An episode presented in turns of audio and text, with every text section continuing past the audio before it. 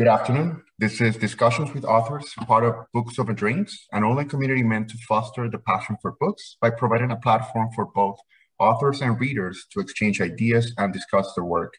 We're pleased to welcome Dr. Rodrigo Quian Quiroga, who is a director for the Center of Systems Neuroscience at the University of Leicester in the UK, and the author of numerous publications, among which we have The Forgetting Machine, Memory, Perception, and the Jennifer Aniston Neuron.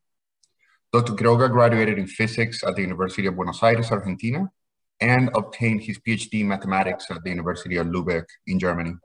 He has dedicated his career to unveil the mechanics of our memory and discover what has been coined as the Jennifer Aniston neuron, which plays a fundamental role in the formation of new memories.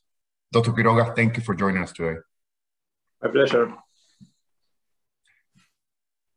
So we'll start with your background. When when we look at your background, one can quickly notice that it's quite interdisciplinary. So what brought you to the field of neuroscience? Oh, um, yeah, I studied physics and, and math, and yeah, I think I have been always always interested in how how the brain works. So I was a postdoc in Germany, and then there was the opportunity to apply for a fellowship at Caltech in California and these were fellowships that were especially targeted i mean for i mean or they especially look for people coming from the hard sciences interested in working in neuroscience. So yeah i mean i was doing a phd in statistical mechanics and dynamical systems and I, I saw that's a great opportunity for me to really jump straight into neuroscience and that's what i did. No, perfect. So one thing I found quite interesting about the book was that in essence, it's it's not an academic text text. It certainly doesn't read like one. And while it covers scientific notions about the workings of our brain and how the memories are encoded, what I found fascinating is the way it was written. So the book evokes many popular pop culture references to help us understand the concepts of synapse, memory abstraction, and self-awareness, to make it more approachable perhaps to a general audience. So what made you write this book? Well, let me write.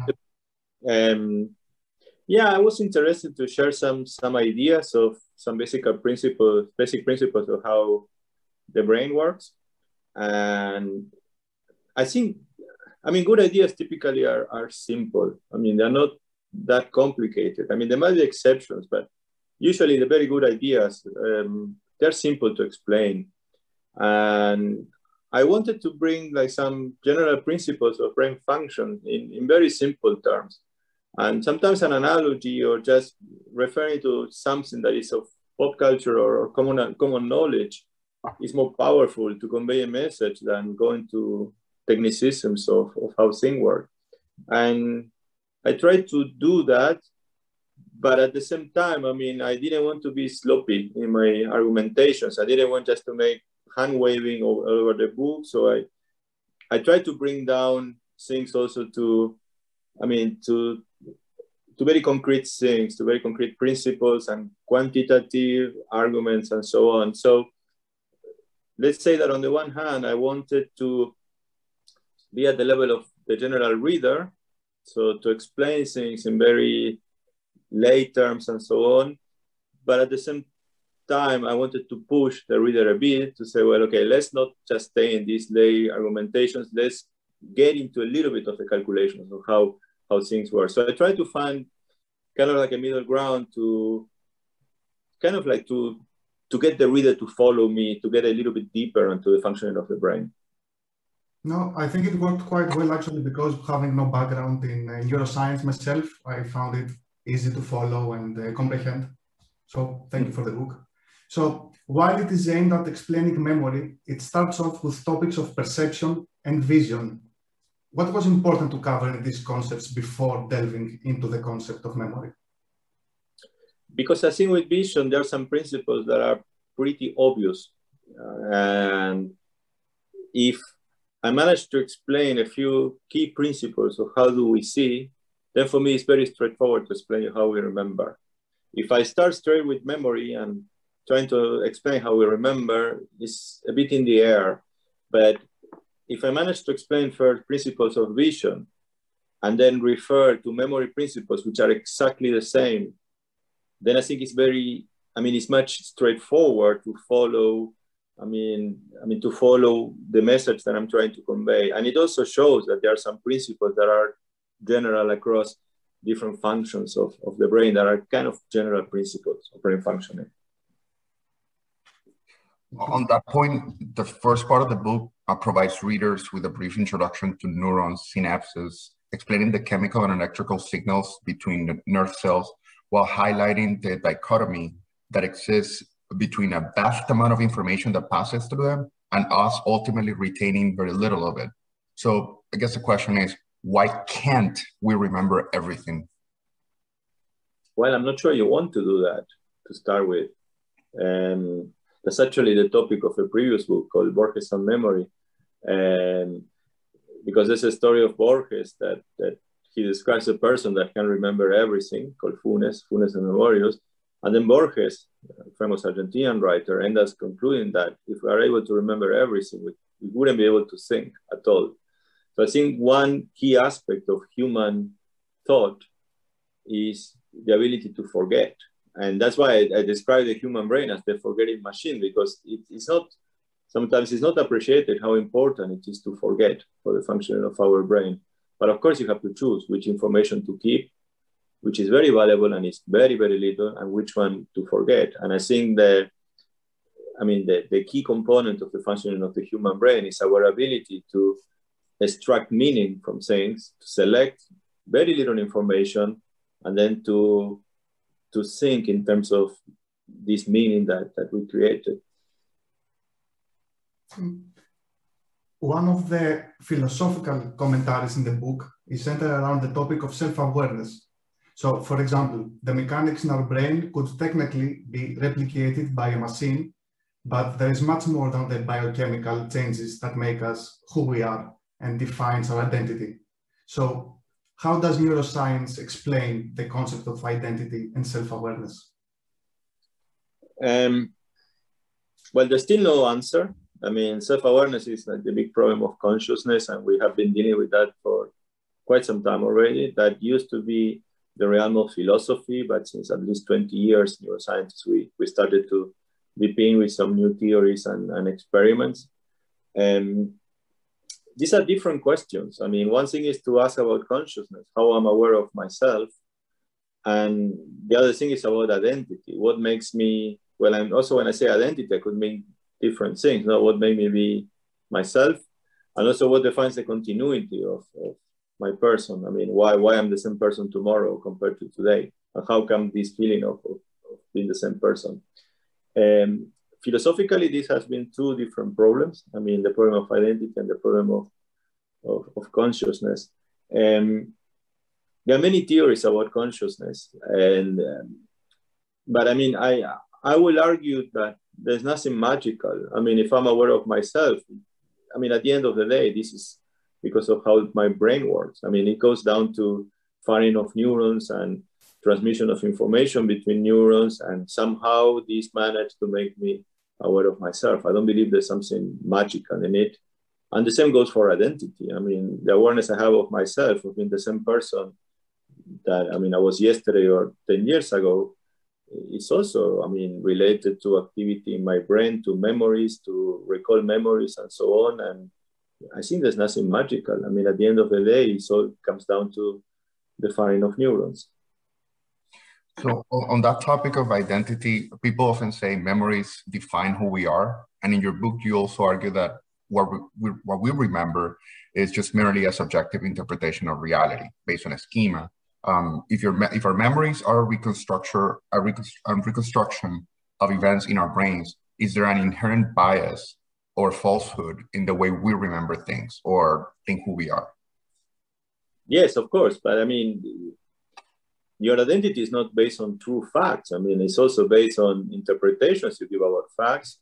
And maybe your identity is based on things that actually didn't happen at all.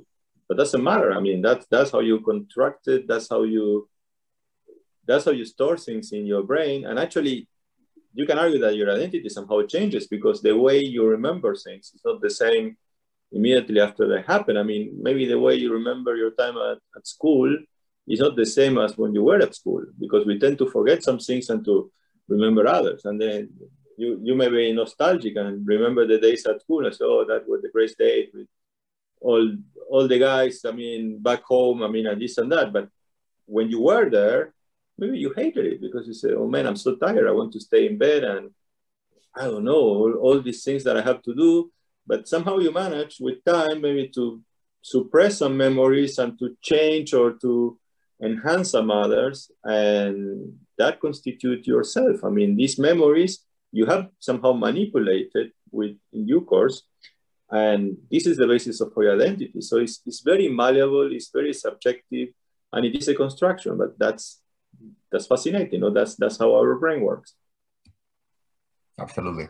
Um, moving on to then um, the topic of memories themselves. Um, I often I often play these a game of association with my kids. Uh, for example, I start with a word, and then my daughter, for example, says the first word that comes to mind, and the objective is to go back to the first word that started the game. For example, um, if the word beach makes me think of sun, the sun makes me think of the moon. The moon may make me think of the American flag, uh, which then could inadvertently trigger a memory of last year's uh, Fourth of July celebration, which sort of like begs the question: How important are associations in um, to the making of new uh, new memories, and why is it that remembering a, a, particular person or place can lead us to remembering many other things, um, even memories we thought we had forgotten? Well, it's key. I mean, that was already recognized by Aristotle, as far as I know. That he was the first one realizing the importance of associations for for storing memories. Um, I, I think they are crucial, but also because associations is they bring you context. So the idea of uh, this notion of associating things with others, I mean, then you can start putting things into context, and I think it gives you a much much deeper awareness or understanding of a situation that you see if you see isolated facts. So the, the, fact that you can build up associations, I mean, within this chain of thought that, that, that you say, I mean, you say moon or whatever, I mean, and, and then like if you put this in context and you remember, yeah, watching the moon because you have a telescope or if you remember, I don't know, the dark side of the moon of Pink Floyd, I mean, you can start making all these different associations and suddenly you can start putting some ideas into a broader and broader context. And I think this, this is a key it's a key principle of, of the brain, no? Which is what gives you understanding because you are putting things into context. You are not just having isolated entities or facts. You are having these facts with these lot of associations. It's kind of like the way I see it is, is kind of like a like a spider web, no? I mean, you have some pillars within this, but then you build out all these spider webs that have ramifications everywhere, and then you put things in, in somehow within specific contexts you've written extensively, uh, and you've written and have spoken extensively about the Jennifer Aniston neuron and, and papers in your book. Uh, but can you give us an explanation about what these neurons are? How do you come to discover them, and why is it that they're important in the making of memories? Because in one patient, I found a neuron that fired to many different pictures of Jennifer Aniston and nothing else. And that's why people in my field in neuroscience started talking about the Jennifer Aniston neuron because it was very surprising and it was very surprising because nobody expected that in the human brain we would have neurons that fire to concepts in the way they fire. So that they get activated to concepts. And neurons like that, they have not been described in monkeys or in any other species. So that's why it was, was very surprising to, to a lot of people. And yeah, and as I found the neuron firing to Jennifer Aniston, I mean, we, we found many, many different ones firing to different people, places, things that are interesting or familiar to, to the subject. And yeah, and in the many studies we have shown how this representation of concepts and associations between concepts, because we show that these neurons can encode associations between concepts, um, are kind of like the skeleton of, of our memories. So we can see how these neurons, they form and they encode memories. And, and are these neurons, in a sense, um, recycled over time? And I'm not sure that's really the right the right word to describe it, but meaning a, a, could a Jennifer Aniston neuron over time become a Tom Hanks neuron or a book neuron or something, uh, another type of um, objects um, neuron? Yeah, absolutely, because memory is a very dynamic process. No, I mean, this idea of memories being kind of like engravings in, in a wax tablet, that's how Plato used, used, used to describe that. Um, it's not actually very accurate. I mean, the memories, I mean, there are many things we are remembering new, I mean, new, new, new things that we're remembering, and there are many other things that we're forgetting the whole time. And there are many things that we are changing. So we're changing our memories and that's back to the discussion of, of ourself, no, our identity. Our identity depends on our memory. And this is a very dynamic process. And the example I gave you before is your memories from high school. It's not the same right now when you remember being at high school that at the time you, you live them. So the way we remember and the things we remember is constantly evolving. And at the neuronal level, I will say, yes. I mean, there are some neurons that they may stay there encoding the same thing forever, like the memory of my mother or something I did with my mother, which is very salient and I will never forget it for some reason. But there are others that may be changing because you tend to forget things and maybe these neurons that they were encoding one thing, I don't know, at, at some point in time, they will start code for other things. Thank you. So we have spoken about association and our ability to store and retrieve memories and theories such as the multiple memory trace that explain the role of the hippocampus and the neocortex in the storing and retrieval of the episodic and long-term memories. But it also raises the question, how resilient these memories are over a long period of time. Are memories perishable in a way? And what would we say is the lifespan of a memory? It's very variable. And we know, I mean, the question is it's very vague. I mean, I cannot give you a precise answer because it depends on what type of memory, what person, and and so on. I mean, there are memories that I have from my childhood that they're still there and they will still be there maybe until the day I die. There are other memories that they are gone, and there are others that I keep changing. So it's, it's the same that I that I said before. Memory is a very dynamic process. So we we constantly change our, our, our memories. So some memories can be very resilient. I mean, because, for example, they are emotionally very loaded. Something that happened to me that had a high emotional impact at the time that happened. Well, maybe I will remember until the day I, I die. And for us Argentinians, this tends to be related to football. I mean, I may remember, like, until the day I die, exactly what happened when I saw Maradona scoring against England in 1986. And that was when, I don't know how many years ago, like 35 years ago. And I still remember exactly what I was doing this day and how I feel when I, when I saw that. And there are other memories that are completely gone. I mean, have no clue what I did the day after this, this football game. I mean, this is completely gone. So there are some memories that they can last for a long time. There are some memories that they can disappear, and there are some others that we can be changing. I mean, maybe the way I remember now something is not exactly as, as it happened. So it's very malleable. So in your book also you mentioned that uh, repetition helps make a memory from a short-term memory, a long-term memory. Would you say that maybe repetition can have a stronger impact in memory than something yeah, that, like the goal of Maradona? Could we yes. quantify those? Look, I give, I give an example.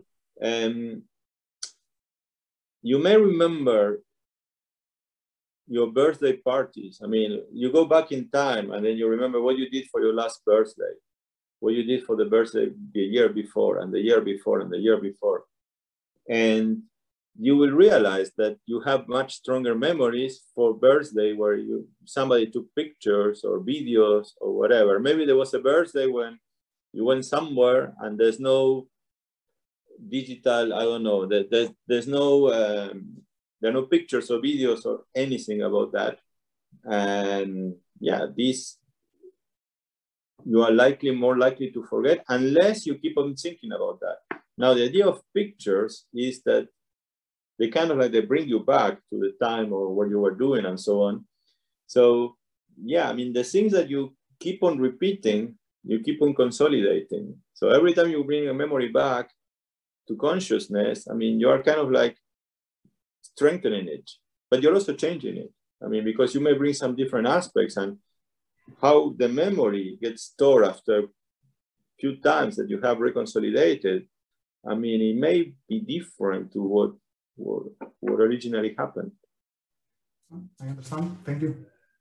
Um, in your book, you argue that humans have outsourced knowledge and memories to technology in a way. So, is there any evidence that this dependency in technology has any material impact in the way our brains process or store information in the long run? Or is it just merely a cultural shift um, which brings efficiency at the, uh, to our lives at the expense of like social interactions and all uh, other things? Um, well, what are you talking about? You're talking about the internet and things like that? Or? Yeah, like like I, I think in your book, or um, if I recall correctly, you were you were you talked about specifically how humans sometimes outsource certain things to like technology. For example, if I wanna, I don't want to remember a specific date in the future, I just put it in my calendar, and I, I can forget about it until I remember until it reminds me. Yeah, and that's that's fine. I mean, it's I don't know. I mean, I, I think the point is, is to focus on what we're interested in, into what, what is essential to, to us. I mean, it's a big discussion, I mean, that has been going on for some time, and whether the internet is somehow affecting our memory. So, and then you can, I mean, you can put forward the, the question in many different ways. Uh, for example, you may wonder, why do I need to go to school to learn all these facts if I have Wikipedia and I do like this and I can check it? I mean, what is the capital of, I don't know, what is the capital of Italy? I just, I don't even need to type anymore. I can just pick, I say, Alexa, what is the capital of Italy? And I will get the answer immediately, right? And so why do I need to waste resources in my brain to remember all these things? Um, so there's some fear from some people that internet, for example, may have an impact in memory because we will tend to remember less things because we can rely on these, these external devices. The other thing is navigation. I believe our, our ability of navigation is changing dramatically since we use GPS in our cars. I mean, nobody's stretching these maps anymore and then making marks. Okay, we have to take this highway and this. This is completely gone. This is ancient history. But the interesting thing is that um, there was a similar discussion that happened, I don't know, maybe a couple thousand years ago, because uh, not couple, maybe, yeah, a bit more than, yeah, a thousand years ago or so, because people were wondering whether writing would have an impact in, in our thoughts, no? Because the moment you write down an idea, you write down something, you're not having this idea go, I mean, in your mind anymore. I mean, you just put it down into paper. So the Greeks, well, more than the Greeks, I mean, yeah, also the Greeks, they were wondering about that. What are what is the impact of writing in the way our our brain works? And it didn't change much. I mean, when we didn't become idiots since the beginning of, of writing, no? I mean, actually, you can see that maybe you don't remember as much as a Greek had to remember when has to give like some speech in front of public because everything was in your head. They, they didn't even have paper as, as we know it today. So they couldn't write down notes. I mean, they have to keep it all in, in, in their brain. And yeah, but I mean, on the other hand, you have several advantages. No, so you have a written literature. I mean, you can read about what Aristotle thought at the time, or I can read about exactly what I told you. And it's not that somebody is telling me a story that I heard from my father, who, I heard, who he heard from his father, and so on. And then like it's all going mouth to mouth. I mean, you have books and so on. So there are always there are always trade-off, no? So there are somehow advantages and disadvantages, but I mean it's a huge advantage to, I mean to have this this external resourcing. Now the final thing I will say is that with internet, what I think is important is that you don't lose your picture, no? Because if I open Google and I look for something, I I have to keep clear in my mind what I want. No, I, I want to understand something specific, so I'm looking for this information which is different to be just I don't know, surfing around and around and around and around because then you end up like Funes. I mean, if you look for something and then you end up with something else and then with something else, and internet has no end. So basically, you spend like the whole day and you got nothing clear. But if you have a clear idea, I want to understand this, and then you, I mean, you do different searches to look for this information, yeah, then it's perfect. I have maybe one last question on this topic. So I, for example, visit a friend of mine every three weeks and I drive to his house. I always use the GPS. I can not find the way to his house without using the GPS because I'm so really used of using it. Should I feel bad about it? that I cannot remember the way without the GPS. No, or I think even, even, memory for something else maybe. no, but I think even if you don't use your GPS, I mean, you wouldn't be increasing your navigational skills because when you have like a direct route to go to your friend's house, I mean, your navigational skills do not get any better if you don't use GPS because then it becomes a habit. So you are you are used to turn here and turn turn there and then go straight and so on. Different is that if you have to find alternative routes. So now if you go to your friend's house, but some roads are blocked, so you have to take a detour.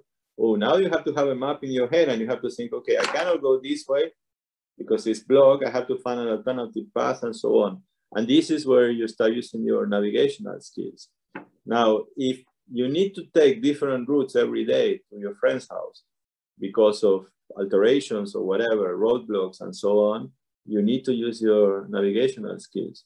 But if you rely on the GPS, then yeah, you will lose the chance to exercise your navigational skills. But you're always, you're always using the same path, I mean, navigation doesn't play a role anymore. It's all automatic. Right. no, I get your point. Thank you. So we recently reviewed the book the development that led to the origin of languages and ultimately all other social contracts we have come to create. So this process of uh, abstraction and deriving meaning from outside the stimuli, is it limited to humans only or this could also work for animals? Um, yeah, then you need to read my, my, my following book. I, I, talk a lot about that in neuroscience fiction. Um, no, I think I think animals do have concepts. Otherwise, they die. So, for example, for, for a rat, cheese is cheese and cat is cat. And if they don't understand the concept of a cat, they are dead, right? I mean, a rat will not survive if if the rat cannot understand that a new cat is a cat. Maybe a cat that the rat has never seen before and it's actually different to the cat that saw before because this one is white and the other one was black. The rat knows exactly that cat is cat. So they, they have this concept. And um, now the neural representation of the concepts, how these concepts are stored in the brain, I will argue that this is different. And I will argue the unique way we store them through these Jennifer Aniston neurons and so on, and is not being found in other species. And I will argue that this is a key component of, of our intelligence. Thank you. We will definitely then dwell on your next book as well to find yeah. more. Yeah. So this may be a broader, to, just to, to, to finalize, I think this may be a broader question, but maybe we just narrow it down to your particular field of work. But um, the book was published, The Forgetting Machine was published back in uh, 2017, and since you have gone to write uh, this other book, Neuroscience Fiction. Um, but how, how has the field of neuroscience, and in particular your, in particular your research, changed or advanced since you published the book back in 2017? Since I published The Forgetting Machine? Yep. Um, yeah, I mean, I, I in neuroscience fiction, in the new book, I, I really dig more into this big question, which is what makes us human. So the forgetting machine was basically describing some general principles of the human brain, how the human brain works. And in neuroscience fiction, key underlying question is was what makes us humans? And there are two related questions that branch out out of this big question. The first question is what makes us different from artificial intelligence, from machines? And I play a lot with science fiction, like what makes us different from Terminator or Blade Runner or 2000, I mean, HAL 9000 in 2001, Space Odyssey. So that's a big, first big question. And the second question is what makes us different from other animals? Because I don't believe other animals cannot reason. They are intelligent, they can reason, they can have memories as we have, especially high, I mean, apes and, and primates. But clearly humans are way much more intelligent. There's a cognitive gap. I mean, the difference between human and the closest to us, which I would say is that chimps, is huge. So, and then in, yeah, in this new book, I, I dig explicitly into this question. So what makes us different? Is it that became we became the dominant species, but maybe like as in Planet of the Apes, apes could have been the dominant species? And for me, the answer is no. And I think it's because there are basic principles of brain functioning that are different in humans compared to other species. So this is how more or less evolved these ideas. So in the forgetting machine is more describing memory, some general principles of memory functioning and so on, which few of them are quite counter counterintuitive, like the idea that forgetting plays a major role. That's why it's called the forgetting machine. But the new ideas, I mean, the evolution of this is now to see how these principles of human brain function underlies, I mean, our human abilities. Thank you very much, Dr. Quiroga. I think we are uh, approaching towards the end of our session. So I would like to ask you if you have any closing uh, remarks that you would like to make. No, no, I, I hope even if somebody reads the book, I hope that they enjoy it. That's basically it. Well, we definitely did. I think the book actually was quite uh, inspiring and very insightful. And uh, I do believe that makes the science of uh, memory more accessible to a general audience, speaking from personal experience from the both of me and Jairo. And uh, it was a pleasure speaking with you today. Thank you for joining us. And uh, we look forward to have you back and discuss your latest book then, your science uh, fiction. Yeah, pleasure guys. Thank you. Thank bye -bye. you so much. Bye-bye.